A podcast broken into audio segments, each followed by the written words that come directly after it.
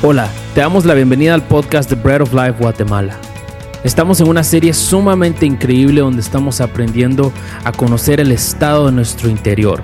¿Alguna vez te has hecho la pregunta, ¿cómo está mi alma? El pastor Esteban Marroquín nos da las claves para tener un alma saludable. Disfruta del mensaje.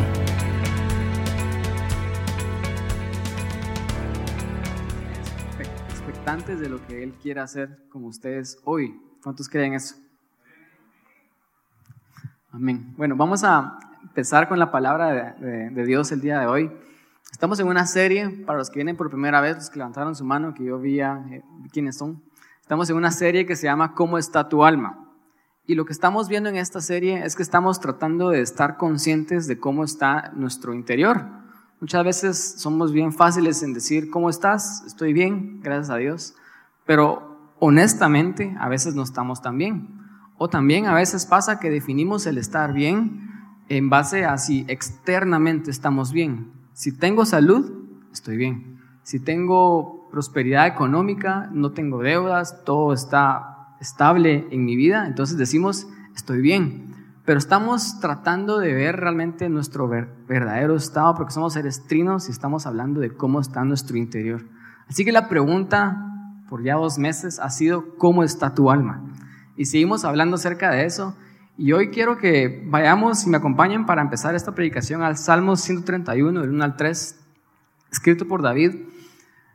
David es alguien que él siempre está consciente de cómo está su alma. David habla muchísimo acerca de su alma y este salmo no es una excepción. De hecho, este es el salmo completo. Así que hoy ustedes van a salir de acá y van a poder decir, hoy leí un salmo de la Biblia, solo tres versículos. Y las palabras de David dicen lo siguiente en la versión 60. Y él dice, Jehová, no se ha envanecido mi corazón, ni mis ojos se enaltecieron, ni anduve en grandezas, ni en cosas demasiado sublimes para mí. En verdad que me he comportado y he acallado mi alma. Como un niño destetado de su madre, como un niño destetado está mi alma. Espera, oh Israel, en Jehová desde ahora y para siempre. Salmo 131, del 1 al 3. La prédica del día de hoy, lo que les quiero hablar es acerca de un alma tranquila. Y para hablar un poquito acerca de esto, quiero ver si ustedes perciben lo que yo he sentido acerca de esta vida en mis ya 30 años de edad. Y yo he percibido que esta vida es un poco a veces rápida, es un poco a veces puede ser como bastante estresante, bastante angustiante.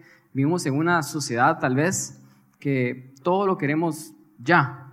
La comida rápida, las sopas instantáneas, la comida solo de meter en el microondas y calentar y que ya esté. Estamos en un restaurante y si se tardan más de 30 minutos en llevarnos la orden, entonces empezamos a hacer caras, empezamos a enojarnos, empezamos a alegar y decimos qué mal servicio el que tienen en este restaurante. O imagínense si los hacen esperar una hora por su comida. Eso, eso no puede ser. Simple y sencillamente quiero mi dinero de vuelta o no voy a darles la propina, pues no se la merecen, me voy a ir de este lugar o ya no regreso. Y somos una cultura y vivimos en una sociedad que estamos acostumbrados a querer las cosas ya. el mundo se mueve rápido y si no me creen, solo miren sus celulares. El día de hoy estamos a 21 de julio. Ya se fue el mes de julio, ya estamos después de la segunda mitad del año. Muchos ya recibieron su bono 14, muchos ya no tienen bono 14 y están angustiados, no saben qué hacer porque la vida pasa muy rápido. Muchos teníamos metas tal vez a principio de año que tal vez acostumbramos a escribirlas, acostumbramos a hacerlas y ahorita en julio decimos, no he hecho lo que me propuse a principio de año, dije que iba a ir al gimnasio todos los días, dije que me iba a levantar temprano, que iba a hacer dieta, que iba a hacer esto, que iba a hacer lo otro, que iba a salir de deudas y estamos en julio y se nos pasó el tiempo porque la vida pasa tan rápido y todo eso nos enoja, nos angustia, nos estresa. ¿A cuánto les gusta estar en el tráfico? Levanten la mano. Es una prueba de que a nadie nos gusta esperar, porque literalmente cuando estamos atorados en el tráfico estamos perdiendo nuestro tiempo y decimos nuestro tiempo es valioso porque tengo cosas que hacer. En esta hora que estoy perdiendo tráfico, dicen muchos o dirían, diría yo, yo pude haber hecho muchas cosas, Pero aún así, después llegamos y nos sentamos y miramos tele por dos horas y igual perdemos el tiempo. Pero cuando estamos ahí, la gente está estresada, la gente está angustiada porque el tiempo pasa rápido y la vida está furiosa. Las personas se bajan del carro y empiezan a golpear el bumper de otras personas que están ahí. Las cosas se hacen virales y realmente esta es la sociedad en la que vivimos. Sí o sí. ¿Cuántos se sienten así un poco estresados muchas veces? A mí me pasa un montón de que yo tal vez tengo una vida un poco apretada y justa en cuanto a mi agenda. Yo calendarizo las cosas que tengo que hacer con tiempo. Muchas veces si yo no programo mi tiempo, yo no hago las cosas. Y de repente, cuando yo tengo mis días de que el lunes hago esto, el martes esto, miércoles esto, jueves esto, yo tengo ya todo para que al final yo pueda hacer las cosas y tener éxito y yo pueda prosperar y salir adelante en la vida. Pero cuando viene algo que me interrumpe mi agenda. Y viene algo que pasa que me hace gastar el tiempo que yo agendé para gastar en algo más. Y eso va a hacer de que las cosas al final de cuentas no, no solamente no pasen, sino que se acumulen porque igual yo las tengo que hacer, todo eso a veces me estresa. Y me, me pasó en las últimas semanas y espero que los, mis amigos de Costa Rica que me estén escuchando no me vayan a, a tomar para mal, pero recibimos visitas y yo tuve que poner aparte mucho tiempo de mi semana en estar con ellos. Y realmente no me pesa, me, me gustó un montón, lo sacamos antiguas, salimos y todo, pero porque tengo una agenda tan apretada, estoy pensando en, estoy disfrutando aquí y estoy con ellos, pero tengo tanto que hacer. Y cuando ellos se vayan, las cosas, como les digo, no es que no se vayan a hacer, sino las cosas solo se me van a acumular para yo después las igual tengo que buscar una forma de encontrar el tiempo de hacer las cosas. Y todo eso nos estresa. ¿Cuántos se sienten identificados con lo que estoy diciendo? La vida es muy rápida. La vida es estresante a veces, angustiante. A veces vivimos enojados. Y realmente lo que hablamos y leímos en el Salmo 131, del 1 al 3, David básicamente está diciendo, mi alma está tranquila. Y ese es el título de la prédica del día de hoy, porque yo creo que esa es la voluntad de Dios para nuestra alma. Él quiere que nuestra alma esté tranquila, que nuestra alma esté en paz, aún en medio de todo lo que pasa.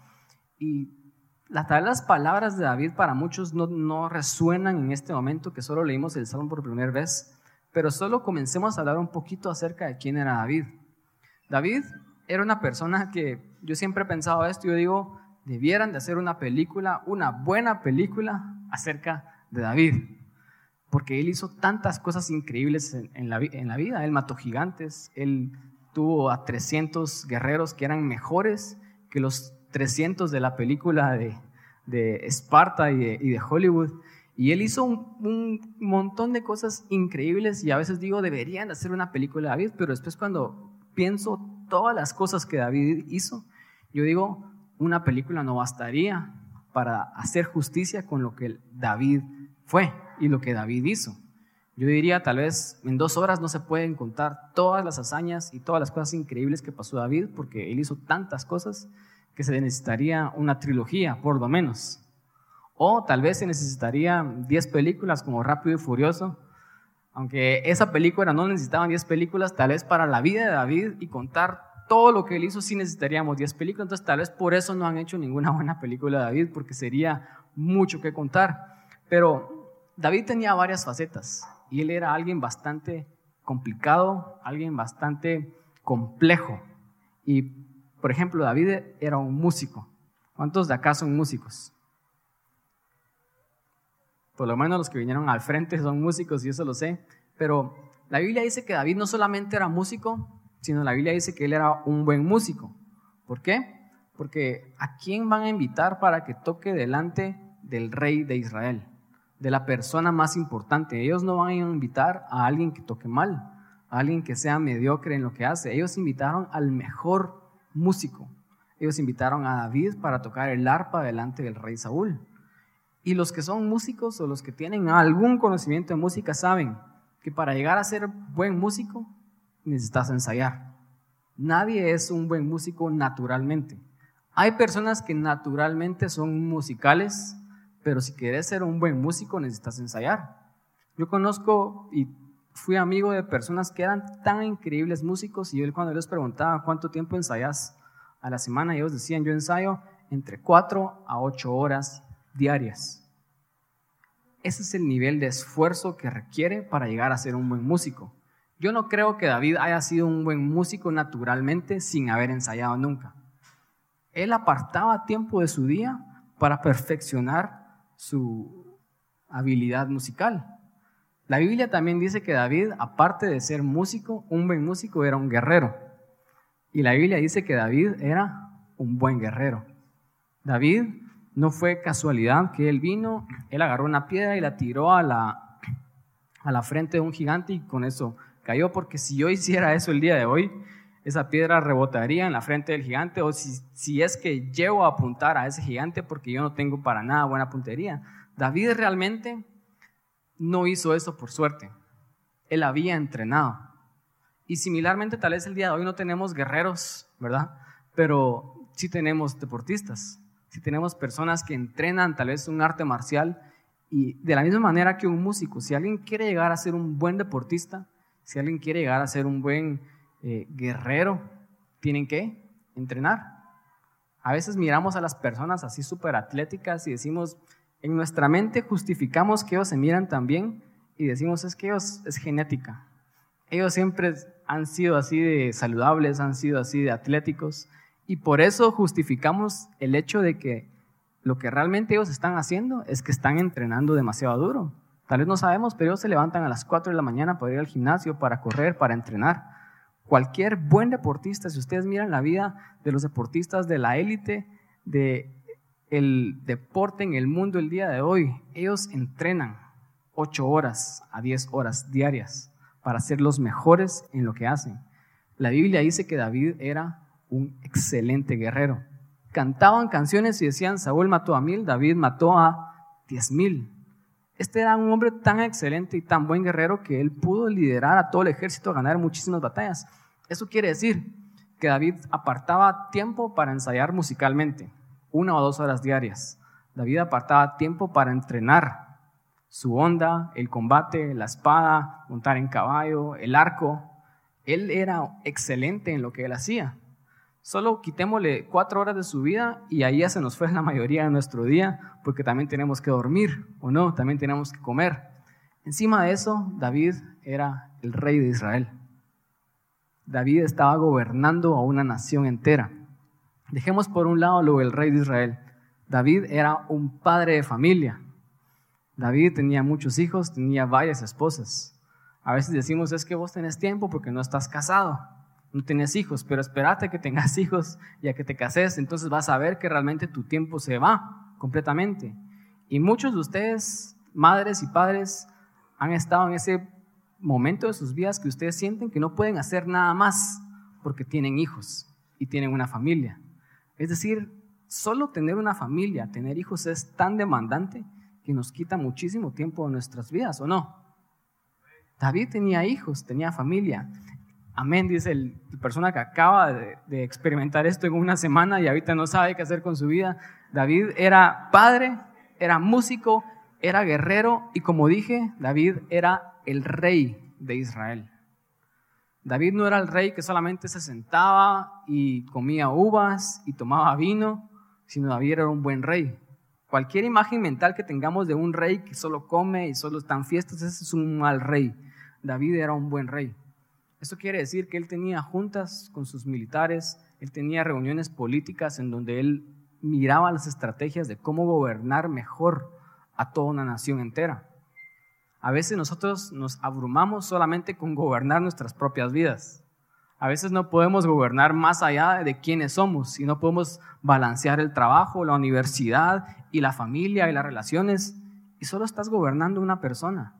A veces luchamos con gobernar a nuestra familia y, eso realmente es demandante, es, requiere mucho tiempo a nosotros. A veces muchos de ustedes que tal vez tienen negocios se han sentido muy abrumados con gobernar un negocio pequeño.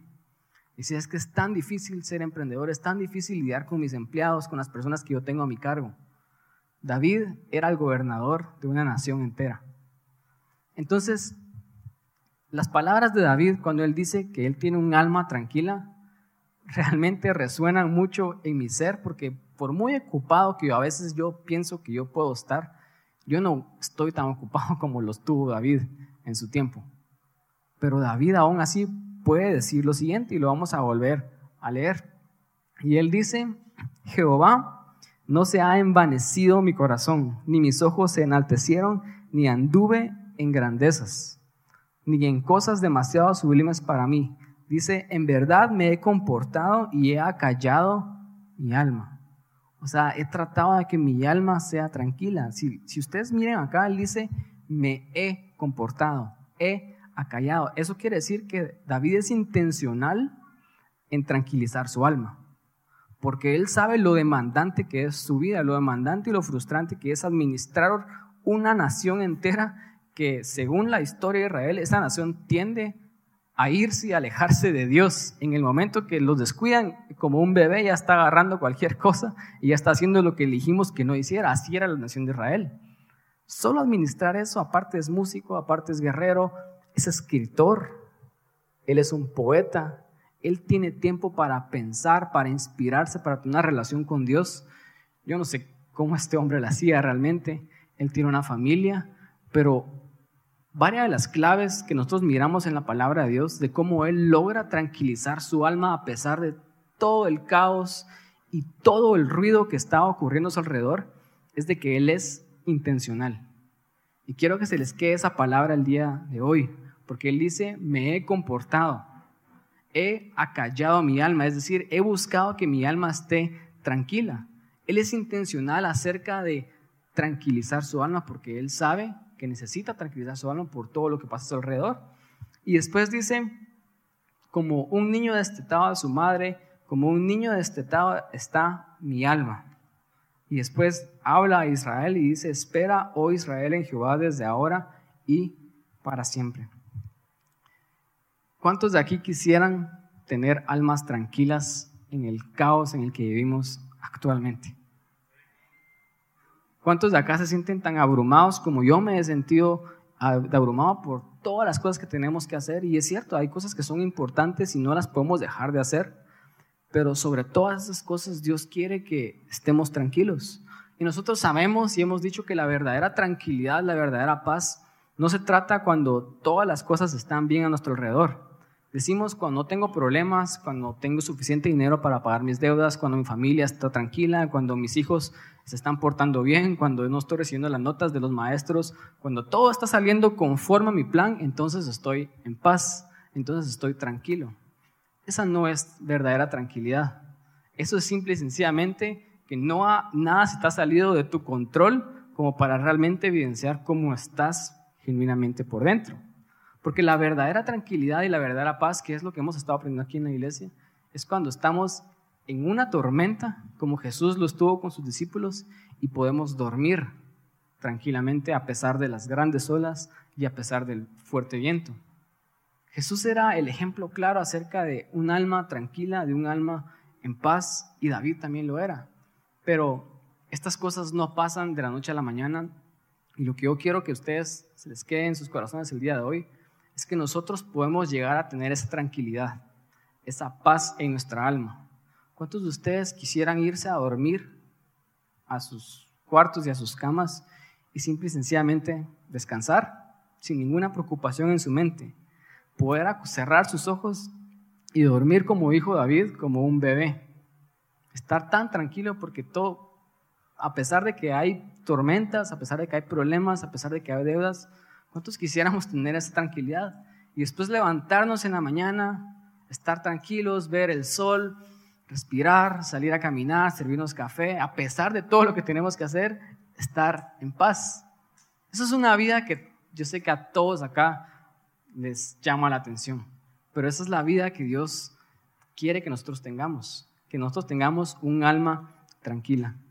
Entonces la pregunta del día de hoy, lo que vamos a estar tratando de resolver, es cómo podemos intencionalmente calmar nuestra alma aún en medio de la acelerada y ruidosa vida a nuestro alrededor. ¿Cómo podemos intencionalmente tener un alma en paz y un alma tranquila? Y vamos a analizar este texto de Salmo 131, quiero que regresemos nuevamente al versículo 1 y David nos da la primer clave de cómo él es intencional para tranquilizar su alma. Y dice, Jehová, no se ha envanecido mi corazón. Envanecer significa que mi corazón no se puso orgulloso, mi corazón no se volvió algo que no debería de ser. Es decir, todo el ego que tal vez yo pude haber tenido, yo estoy tratando de que yo no tenga ese ego. Y él dice, mis ojos ni mis ojos se enaltecieron, ni anduve en grandezas, ni en cosas demasiado sublimes para mí. Lo primero que David empieza a hacer con su alma es que él empieza a hacer que su alma sea un alma modesta. Él reconoce realmente cuál es su posición. Él no piensa más de sí mismo, no tiene un concepto, como dice la palabra, mayor del que él debe de tener. Porque para él es bastante tentador pensar de que él es muy importante. Porque literalmente él es la persona más importante de la historia y de su nación. Él es el rey de Israel. Y hoy podemos ver que no solamente era cualquier rey, como otras naciones han tenido varios reyes.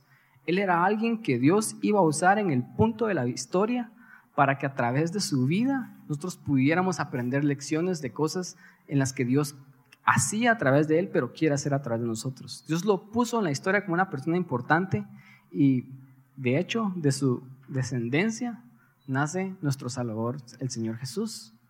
¿Realmente podríamos decir que David es importante, sí o no? Todos en ese tiempo podrían decir la persona más importante de la historia es el rey. David era muy importante, entonces la gente tendía a hacérselo saber, la gente lo miraba a él con respeto. La gente cuando hablaban con el rey, ellos sabían que era el rey. Entonces era muy tentador y muy fácil para David tener un concepto más alto de sí mismo que el que él debe tener. Pero él dice, yo no me he envanecido. Es decir, mi ego no se ha dejado inflar lo suficiente. Él dice, ni mis ojos se enaltecieron. No anduve en grandezas ni en cosas muy sublimes para mí. Lo primero que David empieza a hacer es que él empieza a ser modesto. Él empieza a calmar su alma al reconocer de que por muy importante que él sea, él nunca va a ser Dios y Dios siempre va a ser más importante que Él. Y básicamente Él dice esto, Él dice, yo sé que hay un Dios y yo no soy Dios. La gente me trata como un Dios, pero yo no voy a aceptar eso. Y es contrario tal vez a lo que nosotros decimos, porque vivimos en una vida tan ruidosa, estresante y angustiante, porque pensamos que todo depende de nosotros.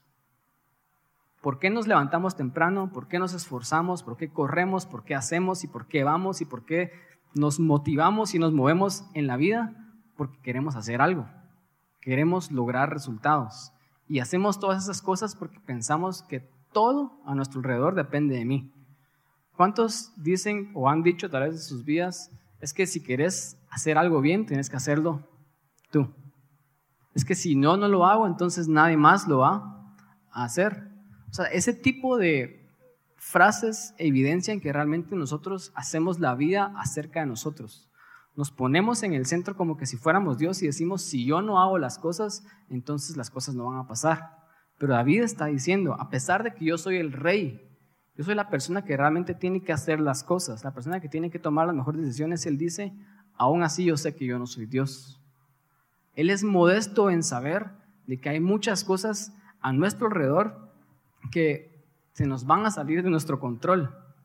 Nosotros podemos tener calendarios, y no estoy en contra de todas esas cosas, pero podemos tener calendarios, podemos tener metas, podemos tener cualquier plan y estrategia para lograr hacer algo en esta vida, pero muchas veces todas esas cosas se van a salir de nuestro control. Y Proverbios 16, 9 dice lo siguiente.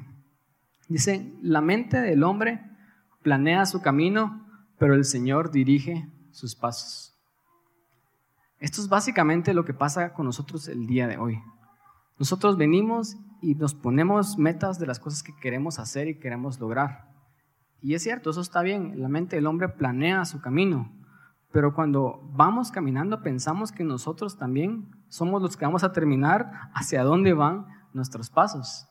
Pero Proverbios es claro y él dice, no importa que tanto planees, al final de cuentas el que va a determinar que las cosas pasen o no pasen es Dios.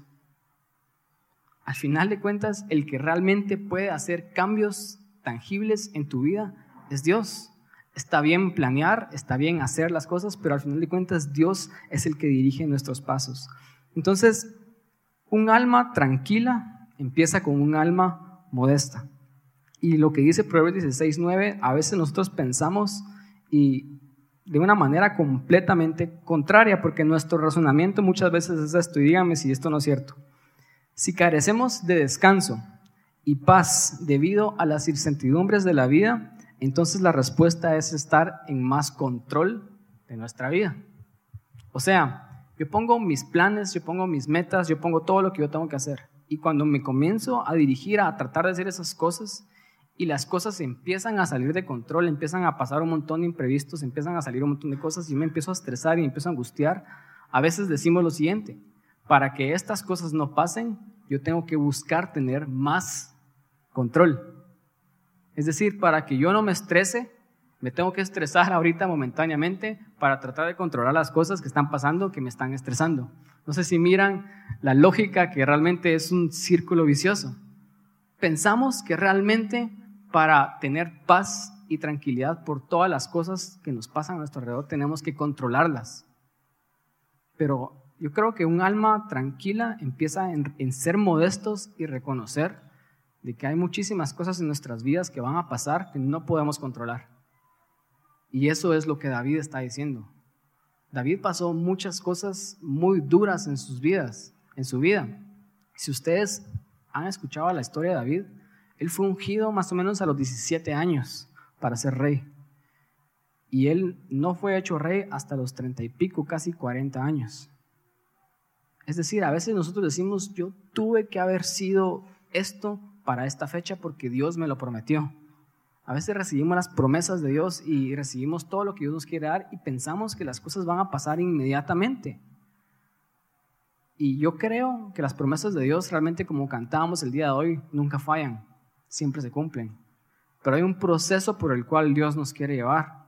Y David pasó muchos procesos así difíciles en sus vidas. Cuando él fue ungido para ser el rey de Israel, él pasó a ser un prófugo, del rey que lo quería matar. Él pasó a vivir en cuevas. Él pasó a, pasar un montón de cosas bastante difíciles en sus vidas, pero él estaba en paz porque él entendía lo siguiente. No podemos controlar todas las cosas que están en esta vida y que están a nuestro alrededor. Eso es algo que nos va a ayudar a traer paz a nuestro ser.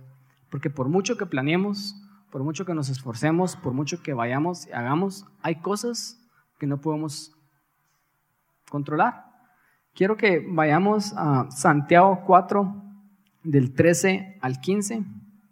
Y Santiago dice lo siguiente, algo que realmente hace sentido a nuestra generación el día de hoy. Y él dice, ahora escuchen esto ustedes que dicen, hoy o mañana iremos a tal o a cual ciudad Pasaremos allí un año, haremos negocios y ganaremos dinero. Y eso que ni siquiera saben qué sucederá mañana, dice Santiago. ¿Qué es su vida? Ustedes son como la niebla que aparece por un momento y luego se desvanece. Más bien, dice Santiago, debieran decir, si el Señor quiere, viviremos y haremos esto o aquello. Esta es la mentalidad de muchos de nosotros el día de hoy. Muchas personas que decimos creer en el Señor Jesús somos así. Venimos y nos ponemos planes y otra vez no estoy en contra de los planes, todas esas cosas, son buenas, a veces si no hay planes las cosas no pasan, pero a veces ponemos las metas, ponemos los planes y decimos, yo mañana voy a hacer esto, pasado mañana voy a hacer esto, voy a ir y vivir en este lugar, voy a hacer tal negocio para lograr tener los sueños y las metas que me he propuesto en esta vida. Pero cuando las cosas no empiezan a pasar, me empiezo a frustrar, empiezo a vivir estresado porque vivo sin el entendimiento de que hay cosas que se salen del control. Pero Santiago dice, en vez de decir voy a ir a hacer esto y aquello porque no sabemos qué va a pasar mañana, ¿por qué mejor no decimos si el Señor quiere, voy a hacer esto o aquello? Eso nos da un montón de paz más porque ahora yo puedo hacer planes, yo puedo ponerme mis metas, yo puedo perseguirlas, pero yo, yo sé de que si el Señor quiere, yo voy a lograr esto. Y si las cosas no pasan, entonces yo estoy en paz y yo digo, el Señor no quiso. Y como sé que el Señor es un buen padre, yo digo, el Señor no quiso porque Él tiene algo mejor para mí. Y eso me da paz. Y las cosas que no están pasando como yo quería que pasen en mi vida ya no me afectan. Porque yo estoy siendo modesto en reconocer de que yo no tengo el control, de que yo no soy Dios, de que yo no puedo asegurar que las cosas sucedan. Pero Dios sí puede. Y solo Dios puede hacer esas cosas. Yo creo que la clave a lo que estamos hablando el día de hoy viene de que la quietud y el descanso no se encuentran en el control, sino en la rendición.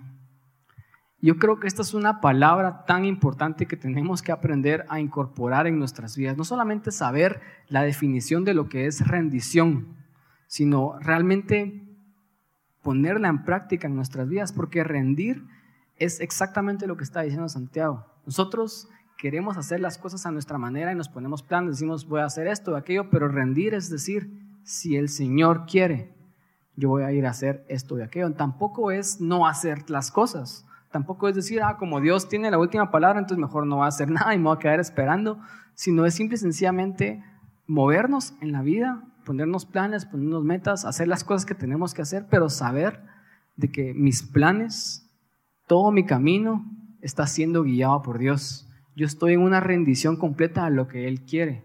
Y si, como decían los apóstoles en, en Hechos, si las puertas se nos cierran un lugar, es porque el Espíritu Santo está diciendo, yo no quiero que vayas ahí. Y eso nos da paz, pero empieza con ser modestos. Entonces la primera clave para tener un alma tranquila es tener un alma modesta. Número dos, la segunda clave para vivir en esta vida estresante y ruidosa y acelerada y tener un alma tranquila es tener un alma nivelada. Y ahorita voy a explicar esto. Volvamos a leer el versículo 1 y 2 de Salmo 131. Y David dice nuevamente, Jehová, no se ha envanecido mi corazón, ni mis ojos se enaltecieron ni anduve en grandezas ni en cosas demasiado sublimes para mí. En verdad que me he comportado y he acallado mi alma. Yo me fui al original de lo que realmente significa la palabra comportar. Porque cuando miramos estas palabras pensamos que David está diciendo así como, él tiene mucho dominio propio o él ha tratado de no ser algo que no es, o sea, él, realmente se está tratando de comportar, pero esa palabra no nos dice tanto, pero cuando yo me fui al original, esta palabra viene del hebreo shava, que comportar literalmente significa nivelar. Es una palabra bastante diferente a lo que la traducción dice. La traducción dice comportar, pero David está diciendo, yo he nivelado mi alma. yo pensaba en esto, y realmente lo que se me vino a la mente es que este, esta palabra nivelar literalmente es una palabra que se usa en es un término de construcción. Cuando alguien está nivelando, es decir, alguien tiene que poner una superficie plana y una superficie que esté al mismo nivel para que la construcción encima de esa superficie pueda ser una mejor construcción, pueda soportarlo.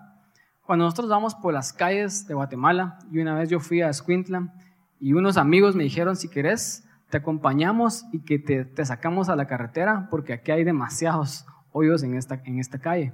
Entonces nosotros que vivimos en Escuintla, ya no sabemos cuáles son los hoyos, así que nos puedes seguir para que no puedas lastimar tu carro. Porque si ustedes han ido en una carretera, en algún lugar, y supuestamente la carretera está plana, está nivelada, pero de repente hay un hoyo que no miramos y ustedes pasan por ese hoyo, díganme, ¿no? ¿A cuánto les duele ese golpe de su carro? Como que fuera el alma lo que les hubieran golpeado en ese momento y, ustedes van al mecánico y algo pasó en su carro, se les zafó algo, se les zafó algo de abajo, se reventó una llanta, cualquier cosa puede pasar cuando vamos en una carretera que no está nivelada. Entonces cuando las personas tienen que mejorar y arreglar las carreteras, ellos quitan todo, lo que en vez de solo llenar los hoyos, que a veces solo es lo que hacen, si solo llenan el hoyo, ahora hay una superficie encima y igual siguen habiendo problemas. Lo que ellos tienen que hacer es quitar realmente todo lo que hay y volver a echar concreto.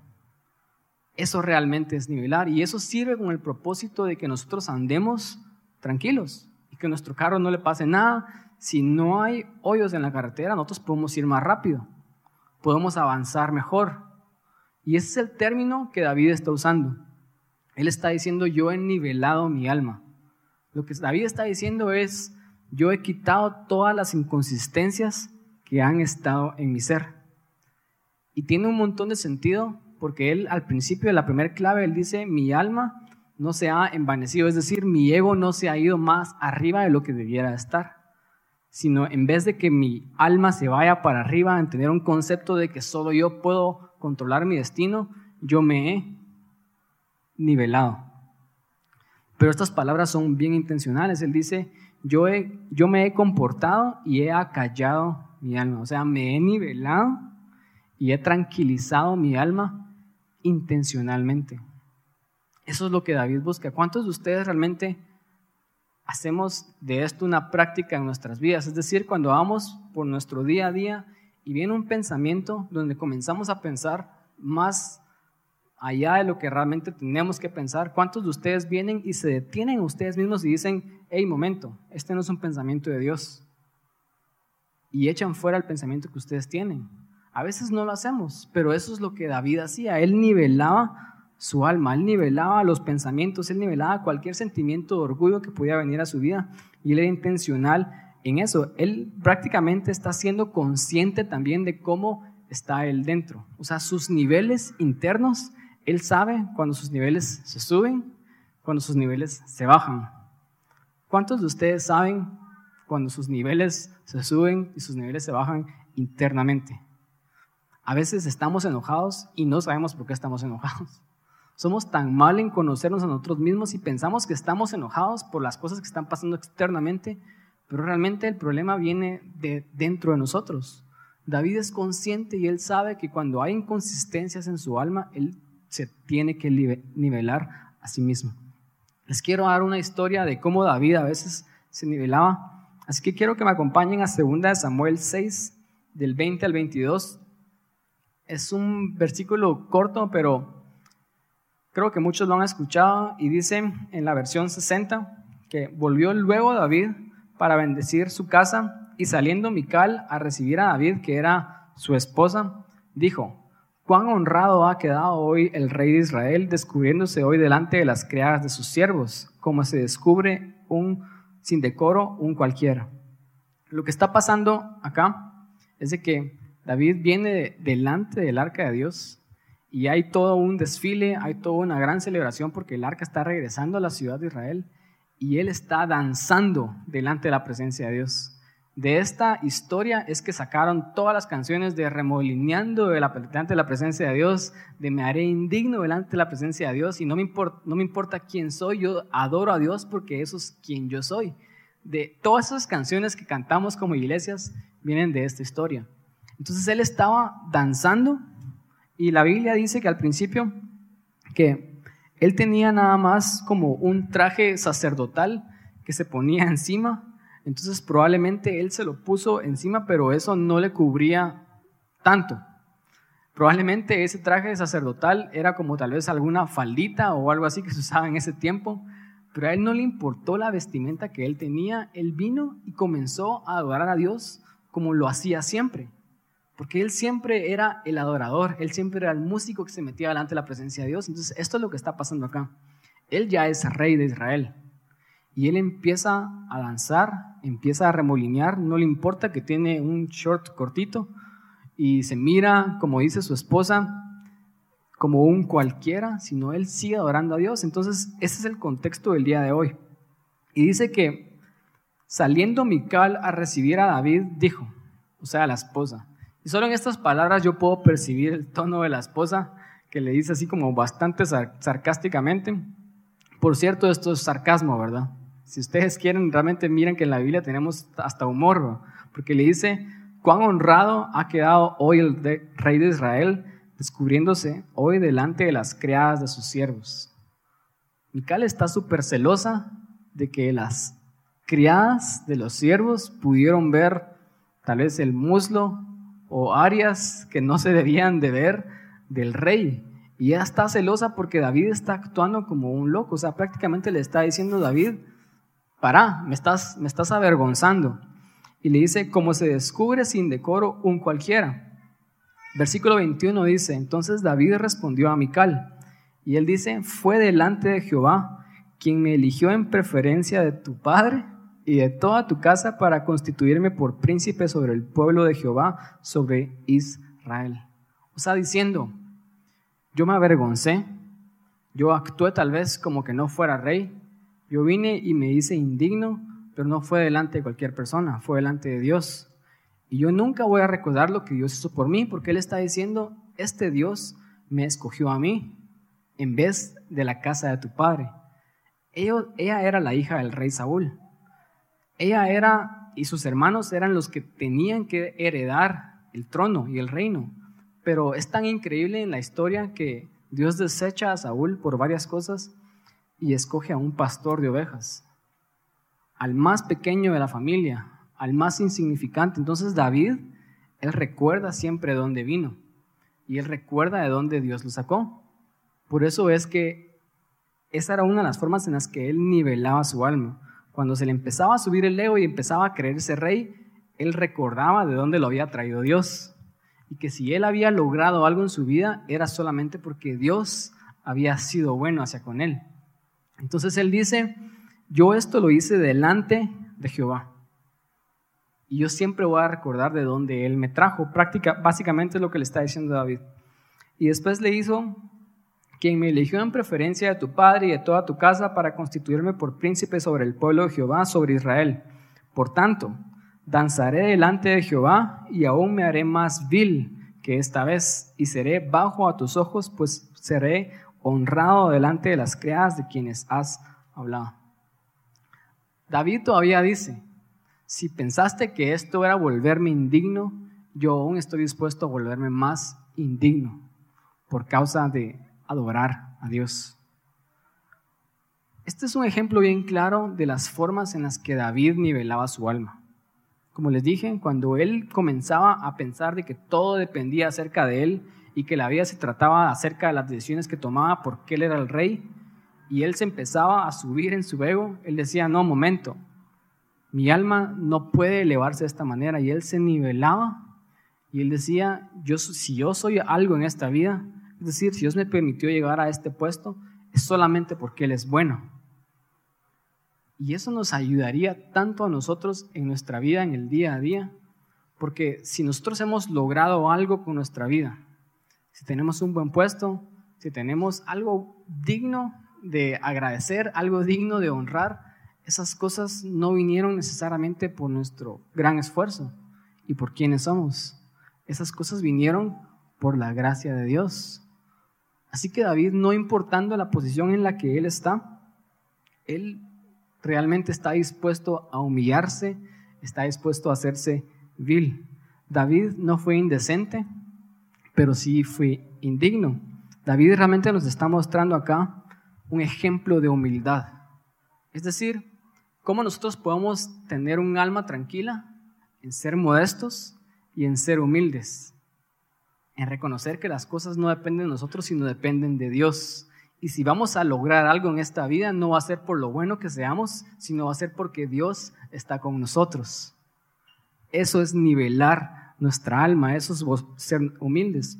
Y algo como clave para hablar acerca de esto el día de hoy es que Mical, su esposa, ella miraba a David como el rey, pero ella estaba poniendo una expectativa en David de cómo él se tenía que comportar. Ella dijo, porque Él es el rey, Él tiene que comportarse como un rey. Y muchas veces nosotros actuamos en base a las expectativas que otros ponen sobre nuestras vidas. A mí me ha pasado toda mi vida porque como el hijo del pastor, como la persona que ha sido cristiana todas sus vidas y, y ahorita como el pastor, las personas ponen expectativas sobre mi vida de cómo yo me debiera de comportar y las cosas que yo debiera hacer. Las, las personas cuando estás en una posición de liderazgo o en una posición visible, ellos empiezan a poner expectativas sobre tu vida y empiezan a dictar cómo te tenés que comportar. Pero lo increíble de David es que él no deja que las expectativas de otros dicten lo que él tiene que hacer. Él actúa de quien él es. Lo que nosotros, lo que esto nos enseña el día de hoy, es de que, y yo estoy seguro que todos acá vivimos en este mundo y todas las personas a tu alrededor ponen expectativas o han puesto expectativas en quién sos y en cómo te debieras de comportar. Y nosotros, lamentablemente, muchas veces cedemos a esas expectativas.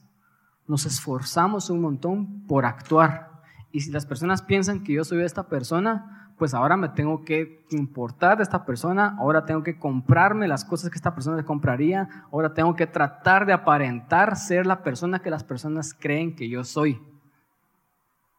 Y eso es salirme del nivel que no estoy.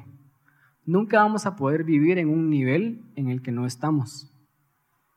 David era tan increíble y tan auténtico que él dice, a pesar de que yo soy rey, yo no voy a dejar que las expectativas de lo que otros piensen que yo soy y yo debiera de ser determinen cómo yo voy a actuar.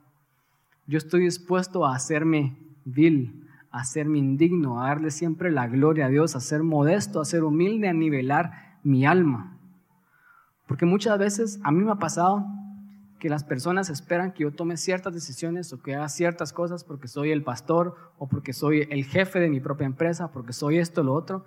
Y cuando yo no puedo llegar a esas expectativas, yo me frustro, yo me afano, yo digo, trato de aparentar, tratamos de hacer un montón de cosas.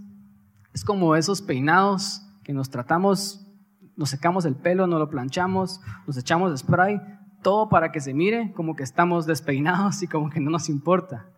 Es decir, hacemos un montón de esfuerzo para tratar de aparentar de que no nos esforzamos para nada. Posteamos y subimos cosas a nuestro Instagram, a nuestro Facebook, porque las personas esperan que seamos esos tipos de personas que suben esas cosas. Que nos miremos de esa forma, que actuemos de cierta manera. Es tanto esfuerzo por aparentar algo que no somos. Y déjenme decirles, eso realmente no es sostenible. No es sostenible que trates de vivir en un nivel en el que no estás. Eventualmente te vas a quemar, eventualmente te vas a frustrar hasta que las personas se van a dar cuenta de quién realmente sos y todo va a ser peor. Es mejor ser humildes y ser modestos en el primer lugar. Es mejor asumir y pensar y saber de que Dios es el único que tiene el control sobre nuestras vidas. Y si son, vamos a llegar a ser alguien en esta vida, es solamente porque Dios es bueno y Él lo permite hacia nuestras vidas.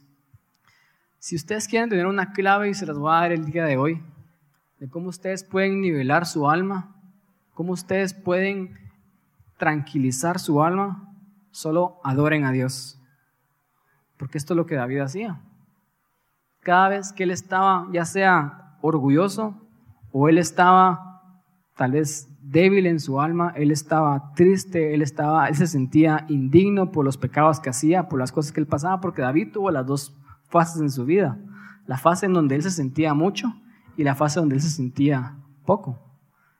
Cada vez que David se sentía así, él venía a Dios y adoraba a Dios, porque la adoración es un acto que nos recuerda que la vida no se trata acerca de nosotros, sino la vida se trata acerca de Dios.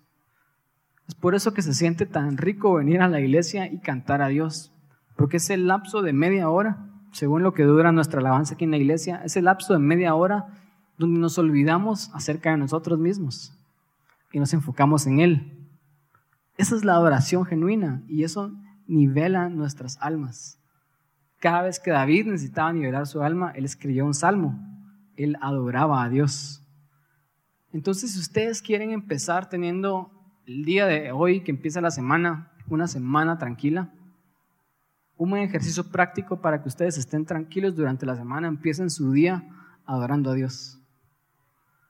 Levántense por las mañanas y adórenlo a Él y ese acto de adoración es reconocer de que Él tiene el control sobre nuestro día y decirle, Dios, yo te adoro por quien tú eres, por quien tú sos y yo voy a ir y voy a hacer las cosas, voy a trabajar, pero sobre todo tú sigues siendo Dios. Si las cosas no pasan, tú tienes el control. Si las cosas no funcionan es porque tú tienes algo mejor para mí.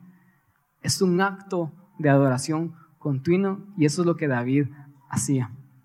Y el punto número tres, y con esto termino, es que para tener un alma tranquila en medio de la vida ruidosa y acelerada el día de hoy, es que tenemos que buscar tener un alma destetada. Es una palabra rara, pero es la palabra que encontramos aquí en el Salmo 131. Y en el versículo 3, David dice, en verdad que me he comportado, he nivelado mi alma y me he tranquilizado. Y él dice, como un niño destetado de su madre, como un niño destetado está mi alma, mi ser. Hay dos cosas por las cuales David puso esta palabra como un niño destetado. La más obvia, la número uno, es porque un niño destetado es como el símbolo de alguien que está en paz. Un niño que acaba de ser alimentado y está en los brazos de su madre es como el símbolo de alguien que no quiere nada más en la vida más que estar con su madre y estar en paz. Es una analogía bastante bonita, ¿verdad? Los que son madres, ustedes saben, tal vez la paz que se siente cuando ustedes alimentaron a sus hijos y están en sus brazos.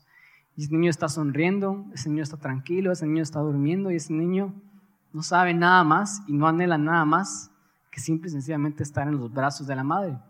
Es decir, David habló esto por la analogía increíble que realmente transmite, pero más allá, yo sé que todos los salmos que fueron escritos en la Biblia y todas las cosas que están en el Antiguo Testamento también hablan proféticamente de algo que Dios iba a hacer.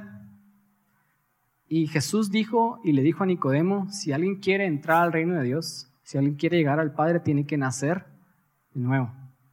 Básicamente Jesús estaba diciendo, ustedes se tienen que volver como niños, y realmente Él dijo eso, ustedes tienen que ser como niños.